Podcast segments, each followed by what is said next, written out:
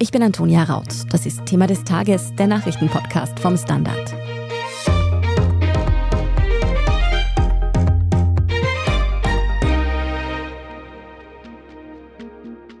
Terrorwarnungen zu Silvester, Sicherheitskräfte mit Sturmgewehren vor dem Wiener Stephansdom am Heiligen Abend.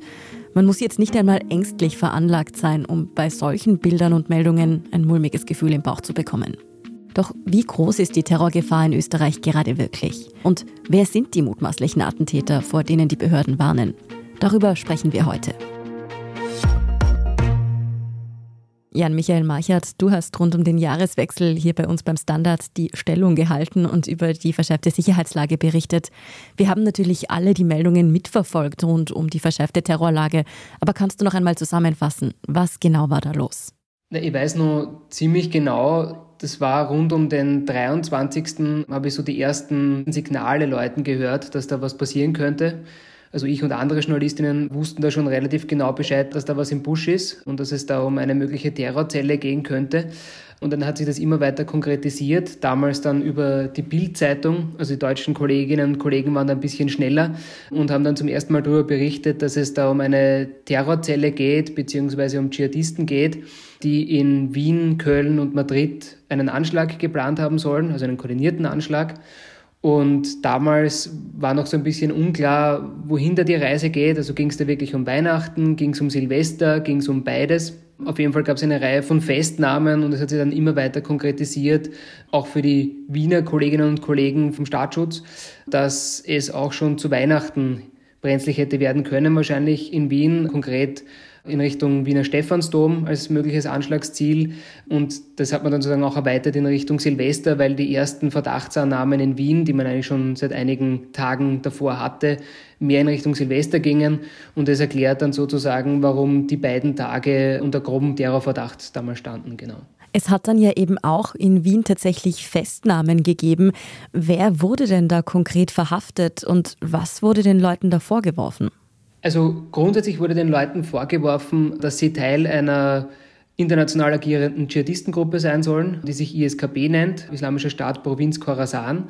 Und festgenommen wurde ein anfangs noch Dreiergespann oder man hat angenommen, dass es ein Dreiergespann sein soll, nämlich ein 28-jähriger Tadschike, der mutmaßlich auch der Chef dieser Dschihadistengruppe, dieser ISKB-Gruppe in Österreich sein soll, also quasi Landesvertreter, seine türkischstämmige Ehefrau, die ist 27 Jahre alt, und ein Tschetschene, 47 Jahre alt, der aber schon vergangene Woche freigelassen wurde, weil er tatsächlich nichts damit zu tun haben soll. Der soll tatsächlich nur der Nachbar der beiden gewesen sein in einem Otterkringer Flüchtlingsheim. Bevor wir darüber nochmal sprechen, ISKP, viele von uns haben, glaube ich, diese Abkürzung zum ersten Mal in den vergangenen Wochen gehört. Was ist denn der ISKP genau? Ja, also das ist ein Ableger vom sogenannten Islamischen Staat, den man vielleicht so von vor doch mittlerweile vielen Jahren, also vor bald zehn Jahren, eigentlich kennengelernt hat in Syrien und im Irak. Damals als der Pseudostaat, sie haben es immer Kalifat genannt, aber der Pseudostaat errichtet wurde. Dieser sogenannte Islamische Staat, also die Mutterorganisation, ist 2019 weitgehend zusammengebrochen oder galt als militärisch besiegt. Da gibt es einfach in diesen Regionen einfach nur noch einige wenige Dschihadisten, die trotzdem immer wieder in Erscheinung treten. Viele davon sind in Haft. Und es haben sich aber in dieser Zeit, also zwischen 2014 und 2019, auch in übrigen Teilen dieser Welt Ableger gegründet, unter anderem eben der Islamische Staat Provinz Khorasan, die sich sozusagen über weite Teile Afghanistans, Pakistans, Irans und Zentralasiens erstreckt also dort immer aktiv ist, auch dort rekrutiert, zum Teil dort Anschläge verübt hat, etwa in Afghanistan. Jetzt fragt man sich vielleicht, warum ist der ISKB in Afghanistan mit Anschlägen aktiv? Und das ergibt sich daraus, dass der Islamische Staat die Taliban zum Beispiel nicht anerkennt, die dort ja regieren, seit dem Rückzug des amerikanischen Militärs dort in Afghanistan. Und das ergibt sich zum Beispiel auch daraus, dass der Islamische Staat neben sich einfach keine andere islamische Organisation anerkennt. Das heißt, wenn der Islamische Staat wo aktiv ist, will er dort regieren und dort den Ton angeben und erkennt sozusagen keine andere an. Und darum waren die immer in Afghanistan auch mit Anschlägen aktiv. Aber, und das ist jetzt eine Richtung, die sich einfach über die vergangenen Monate immer mehr erhärtet hat und immer stärker geworden ist und auch in den vergangenen Jahren vereinzelt der Fall war, sind sie jetzt eben auch mit Anschlägen in Westeuropa aktiv. Und es wird jetzt in letzter Zeit immer mehr. Also dieser ISKB hat sich einfach über Europa immer mehr verteilt. Das hört man eigentlich aus vielen, vielen Ländern und unter anderem eben auch in Deutschland und Österreich. Der ISKP ist also keineswegs auf Österreich beschränkt. Vielleicht kommen wir trotzdem nochmal zurück zu den konkreten Anschlagsplänen, die es hier gab. Da wissen wir, dass zwei der drei in Wien Verhafteten auf jeden Fall noch weiter in Haft bleiben müssen. Vielleicht kannst du nochmal für uns zusammenfassen, wo stehen diese Ermittlungen gerade? Also momentan ist es so, dass Staatsschützer vor allem damit beschäftigt sind, diese Handys auszuwerten, die sie sichergestellt haben, nämlich an der Zahl 14, was ja auch schon eine recht auffällige Anzahl für drei Personen ist oder für zwei Personen ist und versuchen jetzt gerade die mögliche Anschlagsplanung zu konkretisieren.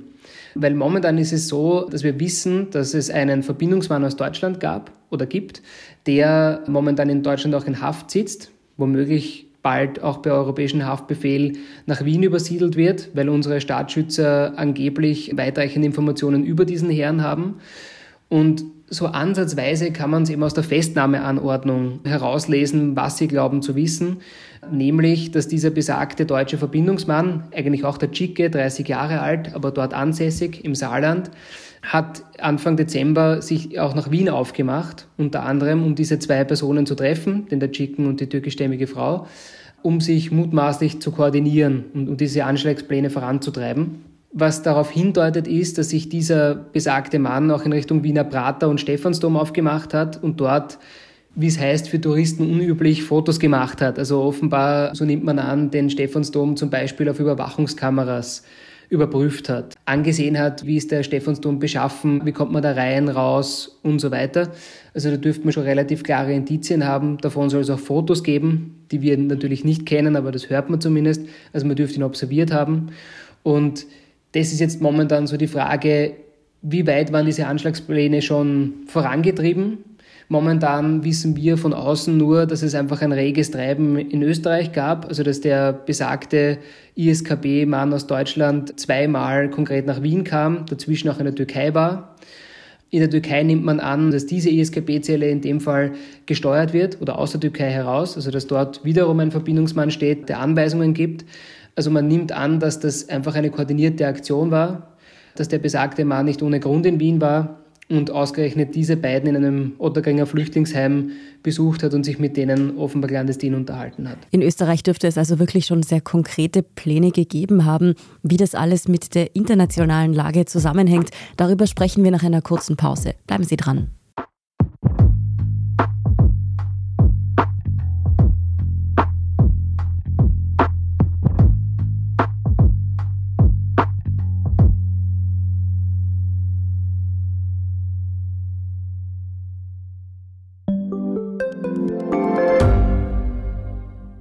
Standard-Podcasts gibt es ja wirklich schon zu jedem Thema. Also fast jedem. True Crime. Thema des Tages. Lohnt sich das? Inside Austria. Serienreif. Besser leben. Rätsel der Wissenschaft. Edition Zukunft. Und, und, und. Aber nicht jeder hat die Zeit, das alles zu hören. Und manchmal möchte man sich einfach nur ein paar Minuten beschallen lassen. Ich bin Scholt Wilhelm. Und ich bin Margit Ehrenhöfer. Ab sofort bringen wir auch Highlights unserer Podcasts. Für zwischendurch, wenn mal weniger Zeit ist. Diese kurzen Ausschnitte nennen wir Shorts. So wie eine kurze Hose. Oder eine kurze Geschichte. Okay.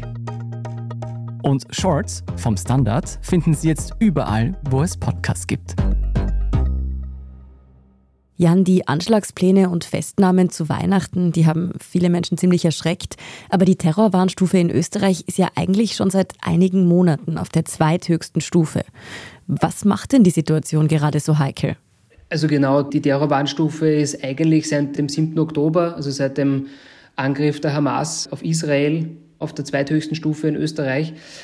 Und was die Situation so heikel macht, ist, dass sie vorher schon extrem prekär war. Also wenn man Staatsschützern zugehört hat, schon in vielen Monaten davor eigentlich, war die Situation schon so, dass man in den IS-Kadern, in den IS-Zellen in Österreich, beziehungsweise auch bei Einzelpersonen, ein ziemliches Pulsieren wahrgenommen hat. Also man hat einfach nach Corona gemerkt, dass die Szene in Österreich nicht nur gewachsen ist, sondern dass sie auch sehr umtriebig ist und sich auch wirklich bewegt. Da hat man ja schon die Sorge geäußert, dass da demnächst einmal was passieren könnte. Auch dafür ein Indiz. Im September stand ja bereits ein Verdächtiger schon am Hauptbahnhof in Wien und mit Messer bewaffnet und wollte einen Anschlag begehen. Also das heißt, da waren wir eigentlich noch vor dem 7. Oktober, vor dem neuen Aufflammen des Nahostkonflikts, war es ja schon fast so weit, dass es einen Anschlag oder wieder einen Anschlag in Österreich gibt. Und der 7. Oktober hat dann vieles verändert in der Hinsicht, als dass der Nahostkonflikt immer schon, gerade in diesen Kreisen, für massive Mobilisierung gesorgt hat. Also gerade so bei Terrororganisationen wie Al-Qaida, Islamischer Staat und so weiter. Jedes Aufflammen dieses Konflikts hat immer dafür gesorgt, dass es da einen gewissen Mobilisierungsfaktor gibt, dass es auch einen Radikalisierungsfaktor gibt. Und man muss auch dazu sagen, dass der 7. Oktober jeder und jede, die das beobachtet hat, auf TikTok und Co., dass das eine immense Welle von Propaganda nach sich gezogen hat. Und man hat einfach gemerkt, dass wir da gerade was völlig anderes erleben. Also das heißt, in der Radikalität und in der Form der Propaganda war das eine völlig neue Stufe. Und da muss man ganz ehrlich sagen, das hat in der Szene natürlich was verändert. Das hat die Szene nochmal vielleicht größer gemacht. Die Leute, die vielleicht schon auf dem Weg in Richtung Radikalisierung waren, hat es natürlich weiter angetrieben. Und die, die schon radikalisiert sind, werden jetzt gezielt angesprochen von der Organisationen, was zu tun, also tätig zu werden. Und das insgesamt ist eine wahnsinnig bedrohliche Situation, weil man ja, wie wir wissen, mittlerweile gerade Einzeltäter nicht viel Ansprache brauchen, um dann irgendwann einmal tätig zu werden. Al-Qaida und so weiter hast du gerade schon mal angefangen, diese Organisationen aufzuzählen. Welche Gruppen sind es denn, die da als mögliche terroristische Bedrohung gelten? Also Al-Qaida ist schon ein gutes Stichwort. Da habe ich erst vor kurzem von Staatsschützern gehört, dass ihnen das extreme Sorge bereitet, weil gerade zum Jahreswechsel Al-Qaida wieder aktiver geworden ist. Also die Organisation, die ja auch unter anderem für 9-11 zuständig ist und Stichwort Osama bin Laden ist wahrscheinlich vielen ein Begriff, wurde so ein bisschen zurückgedrängt vom Islamischen Staat in der sage ich mal, medialen Rezeption irgendwie so, also dass die tatsächlich medial noch stärker vorgekommen wären. Da hat ihnen der Islamische Staat so ein bisschen den Rang abgekauft, damals 2014, weil die medial sehr stark waren. Mittlerweile muss man sagen, dass Al-Qaida noch immer nicht wieder diese mediale Stärke erreicht hat, aber sich jetzt eben wieder zurückmeldet. Unter anderem mit einem Video zum Jahreswechsel. Es dauert 46 Minuten, das haben wir zuletzt auch ansehen können, was erstens auf den Nahostkonflikt repliziert, also ganz klar sagt, okay, es gibt wieder neues Aufflammen, dann eben auch, was ich schon vorher erwähnt habe, dieses Tätigwerden erwähnt, also sprich die klare Ansprache in Richtung der muslimischen Welt endlich tätig zu werden und dann, und das ist einfach brisant, eine Art Kochvideo zum Bombenbau. Sehr klar und sehr deutlich und sehr einfach erklärt, wie man eine Bombe baut, auch erklärt, wie man Sicherheitsvorkehrungen am Flughafen umgeht und wo man sich am besten platziert, um ein Flugzeug tatsächlich zu zerstören. Also einfach wirklich wo man sich hinsetzen soll, wo man die Bombe platzieren soll, um, um das Flugzeug tatsächlich so weit zu zerreißen, dass einfach nichts mehr davon übrig bleibt. Das macht zum Beispiel Staatsschützern Sorgen, weil einfach die Einfachheit und diese Teilbarkeit von diesen Sachen immer, immer leichter wird, sich eben Al-Qaida zurückmeldet. Islamische Provinz Khorasan wird uns bleiben, auch in diesem Jahr als Bedrohung auf jeden Fall. Dann gibt es noch das Thema Hamas, was so eine große Unbekannte ist, weil die bis dato eigentlich sich immer beschränkt hat auf den Nahostkonflikt zwischen Palästina und Israel. Das war immer so ein territorialer Konflikt. Vor Weihnachten wurden aber unter anderem in Deutschland Verdächtige festgenommen, die angeblich einen Anschlag in Deutschland geplant haben sollen, was ein bisschen ein Novum ist. Und auch das ist zum Beispiel für Staatsschützer in Österreich besorgniserregend, weil man nicht ganz einschätzen kann, was das für Österreich bedeuten könnte eventuell. Und was halt vielleicht hinzukommt, zusätzlich zu den Terrororganisationen an sich, ist der Faktor Ukraine. Dort werden gerade moderne Waffen hingeliefert, wie wir wissen. Und es gibt die Sorge, also wenn der Krieg irgendwann einmal vorbei ist, was dann mit diesen Waffen passiert. Weil wir wissen das ja auch aus den ehemaligen Kriegen im Osten, dass sich die Waffen dann gerade in kriminellen Organisationen verteilt haben. Das nimmt man auch da ein bisschen an, nur mit dem Unterschied, dass das jetzt wirklich hochmoderne Waffen sind. Und es gibt auch schon, sage ich mal, Hinweise aus Deutschland, dass sich diese Waffen zum Teil jetzt schon auch unter anderem in ISKP-Zellen verteilen könnten oder zumindest angeboten worden sein dürften. Das sind so Faktoren, die da auch reinspielen, die man vielleicht gar nicht so auf dem Schirm hat. Genauso fällt ja auf, dass wenn wir von potenziellen Attentätern hören, deren Radikalisierung sich immer mehr auf Telegram-Channels oder anderen Online-Gruppen abspielt. Welche Rolle spielen denn diese neuen Kanäle? Wirken sich die denn merklich auf die Terrorgefahr aus? Definitiv. Also das merkt man einfach überall. Einerseits, um sich clandestin zu treffen. Also das heißt, um sich clandestin abzusprechen, um Propaganda zu teilen, um tatsächlich auch eine Anleitung zu bekommen. Weil das, was man nicht unterschätzen darf, ist, was es noch immer gibt, man braucht vielleicht die Moschee nicht mehr. Früher hat man sie vielleicht in der Moschee oder woanders clandestin getroffen, um sich abzusprechen. Mittlerweile reichen Telegram-Kanäle unter Anführungsstrichen. Aber man braucht noch immer eine Anleitung von vielleicht einem erfahreneren IS-Kader zum Beispiel. Was wir aus Akten wissen, ist, dass es gerade so rund um die Anschlagspläne, mutmaßlichen Anschlagspläne auf die Wiener Regenbogenparade, wo die Ermittlungen bis heute laufen, gab es unter anderem einen anonymen Chatkanal, wo sich ein junger, mutmaßlicher Dschihadist mit einem möglicherweise Älteren unterhalten hat über die Frage, wie kann ich eine Bombe mit einem Handy detonieren lassen. Also das heißt, es gibt tatsächlich wirklich äh, IS-Kader, internationale, die nichts anderes machen, wie Leute darauf vorzubereiten, Anschlagsziele auszusuchen, wie sie Bomben bauen können, wie sie vorgehen können, wo sie Dinge kaufen können. Also da spielen diese Kanäle eine immense Rolle. So beunruhigend das jetzt alles klingt, ist es ja zum Glück den Behörden zuletzt gelungen, Anschläge in Europa zu verhindern. Heißt es denn im Umkehrschluss, dass das Monitoring doch noch gut funktioniert, dass die Behörden die Lage im Griff haben? Also grundsätzlich würde ich sagen, ja, also die Lage ist sicherlich schwieriger geworden, einfach auch durch den 7. Oktober und durch diese immense Mobilisierung und Radikalisierungsmöglichkeiten, sage ich mal. Aber grundsätzlich zeigt sich, dass die Zusammenarbeit zwischen den Diensten in Europa und darüber hinaus offenbar ganz gut funktioniert, weil die letzten Fälle, die wir auch in Österreich hatten, haben auch immer wieder, also einerseits entweder durch die österreichischen Staatsschützer selbst oder durch internationale Partnerdienste, dann doch irgendwie den Weg in Richtung Staatsschutz gefunden, beziehungsweise um damit umzugehen, um diese Leute zu beobachten. Was vielleicht ein bisschen das Ganze trübt, ist, dass man zwar sehr viele amtsbekannte Dschihadistinnen und Dschihadisten kennt in Österreich, die auch so gut es geht beobachtet. Das Problem des radikalisierten Einzeltäters ist ein bisschen etwas, was Staatsschützern überall Sorge bereitet, weil das sind oft Leute, die eben nicht amtsbekannt sind oder nicht amtsbekannt sein können zum Teil, die sie wirklich so über eben Telegram, über irgendwelche Social-Media-Kanäle radikalisieren und dann spontanen Anschlag planen und gar nicht mehr so wirklich diese Absprache mit anderen haben. Also das, was wir zum Beispiel jetzt erleben, diese ISKP der Chicken-Zelle, das ist vielleicht im Unterschied zum radikalen Einzeltäter eine wirklich professionelle Zelle, heißt es in Staatsschutzkreisen, weil die wollten tatsächlich etwas Koordiniertes machen. Das ist für einen Einzeltäter völlig irrelevant. Der greift eher zu Dingen, die er sich leisten kann, wie einem Messer zum Beispiel, und probiert dann was. Bei dieser ISKP-Zelle ist es so, die wollten mutmaßlich was wirklich Großes machen und was wirklich Koordiniertes machen. Und wenn man jetzt an Bataclan zum Beispiel denkt, war ähnlich, weil das war ja auch sehr koordiniert in Paris zum Beispiel. Mittlerweile hat man dann immer gedacht, okay, man geht immer mehr zum Einzeltäter über, aber die SKB zeigt uns gerade, dass das ein Druckschluss war. Bataclan ist ein gutes Stichwort. Damals gab es dann ja auch wirklich die Sorge, auf ein Konzert zu gehen oder bestimmte Orte aufzusuchen. Wie ist das denn jetzt gerade? Gibt es konkrete Anschlagsziele oder Orte, die man in dieser Terrorsituation vielleicht meiden sollte? Also grundsätzlich würde ich sagen, ändert sich für das Leben an sich nichts. Also ich würde auch sogar dazu aufrufen, dass man das Leben normal weiterlebt, um eben genau nicht das zu machen, auf was Terroristen aussehen, nämlich Angst zu verbreiten. Es gibt keine konkreten Pläne.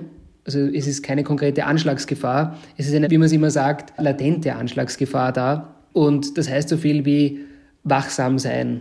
Man muss schon ein bisschen aufpassen vielleicht, wirklich mit wachen Augen durch die Stadt gehen oder gerade wenn es um größere Versammlungen geht. Aber grundsätzlich würde ich meinen, braucht man jetzt keine Angst zu haben. In Deutschland gibt es jetzt trotzdem vereinzelt Schutzmaßnahmen. Also man kommt zum Beispiel gerade außerhalb von Gottesdiensten nicht in den Kölner Dom. Ist sowas denn in Österreich auch im Gespräch? Also kommt man noch in den Stephansdom? Also in den Stephansdom kommt man auf jeden Fall. Also mir wäre nichts Gegenteiliges bekannt. Das hat sich auch nie verändert. Es war nur rund um Weihnachten und Silvester halt mit Polizeimaßnahmen. Meines Erachtens sind die jetzt nicht mehr so gravierend, wie es vor einigen Tagen, Schrägstrich vor wenigen Wochen war. Aber grundsätzlich ist es nicht angedacht momentan in Österreich. Man ist eigentlich generell seit Oktober eigentlich in verschärfter Form unterwegs. Also das heißt, es werden einfach bestimmte Örtlichkeiten sicherlich in der Tendenz stärker abgefahren bzw. beobachtet. Und die Szene an sich in Österreich, so sehr sie pulsieren mag, wird auch beobachtet. Also das heißt, grundsätzlich höre ich momentan nicht, dass sich da massiv etwas verändern würde in nächster Zeit. Jan, gib uns doch abschließend nochmal deine Einschätzung. Wie groß ist denn die Terrorgefahr in Österreich gerade wirklich? Grundsätzlich würde ich sagen, gibt es natürlich die Tendenz, dass was passieren kann. Also da macht ja auch niemand einen Hehl daraus. Also wenn der Staatsschutz selten aber doch öffentlich spricht, hört man ja immer eben einerseits diese latente Terrorgefahr. Andererseits gibt es einfach in Österreich und in Europa rundum einfach genügend Leute, die durchaus sowas wie einen Anschlag in welcher Form auch immer durchführen können. Und da brauchen wir uns keine Illusion hingeben, diese Leute gibt es auch in Österreich. Meine Zahl, von der ich immer gehört habe, war, dass wir so 50 bis 60 Hochrisikogefährderinnen und Gefährder haben, also mehrheitlich Gefährder in Österreich. Das kann mittlerweile zugenommen haben. Viele davon sind in Haft, was aber nicht heißt, dass diese Leute nicht, wenn sie wieder nach geringeren Haftstrafen zurückkehren, nicht weiter in einer Gefahr bleiben. Auch da haben wir schon Erfahrungen gemacht.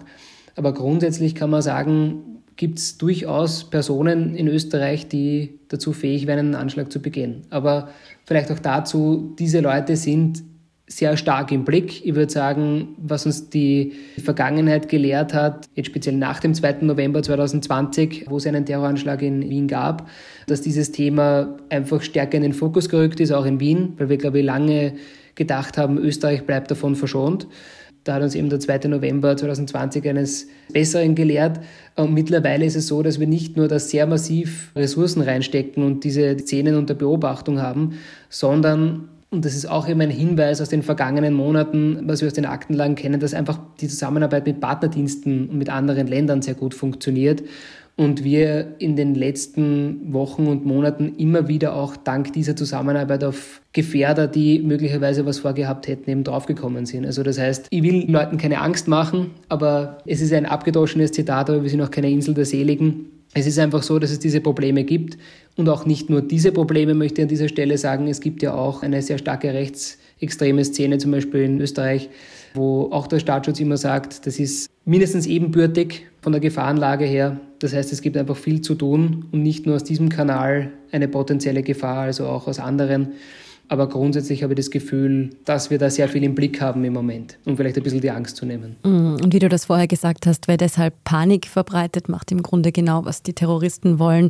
Also danke für diese Einschätzung, Jan-Michael Machert. Sehr gerne. Danke Ihnen schon mal fürs Zuhören und in unserer Meldungsübersicht sprechen wir gleich noch darüber, welche Straßenblockaden Deutschland gerade beschäftigen und warum diesmal keine Klimaaktivisten dafür verantwortlich sind. Wenn Ihnen Thema des Tages gefällt, dann vergessen Sie nicht, uns zu abonnieren, damit Sie keine weitere Folge verpassen. Bis gleich.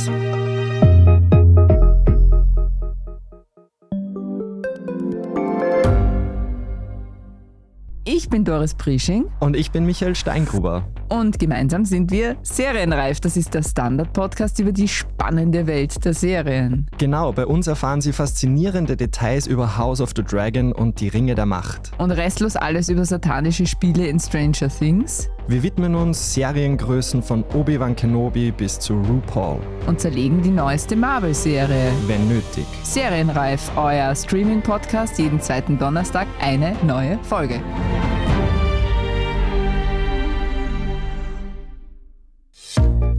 Und hier ist, was Sie heute sonst noch wissen müssen.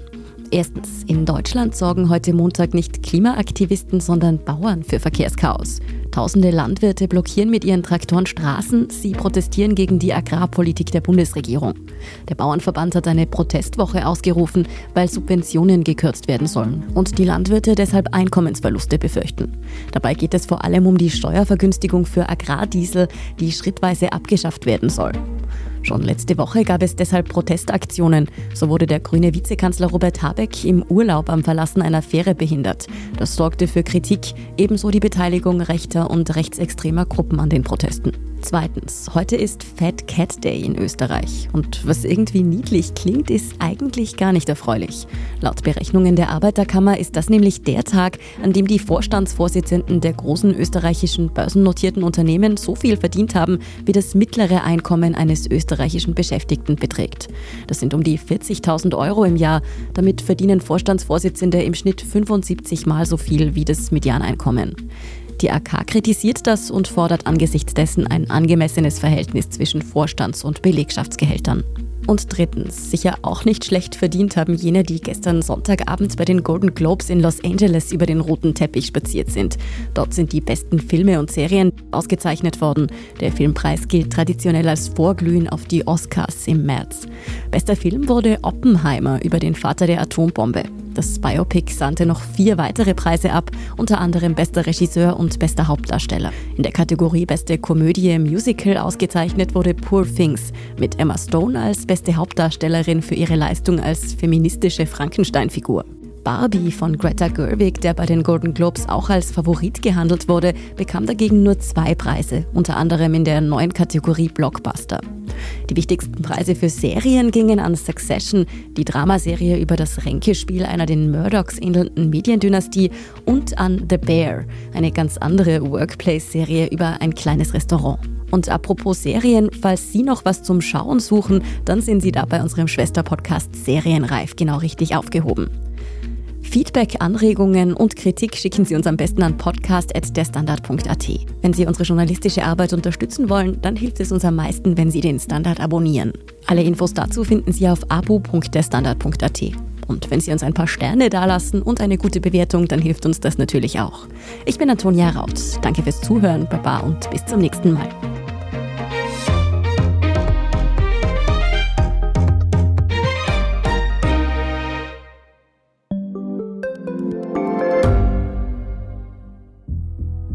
Was ich nicht nachvollziehen kann, ist, warum an jedem Unrecht immer ich schuld sein soll.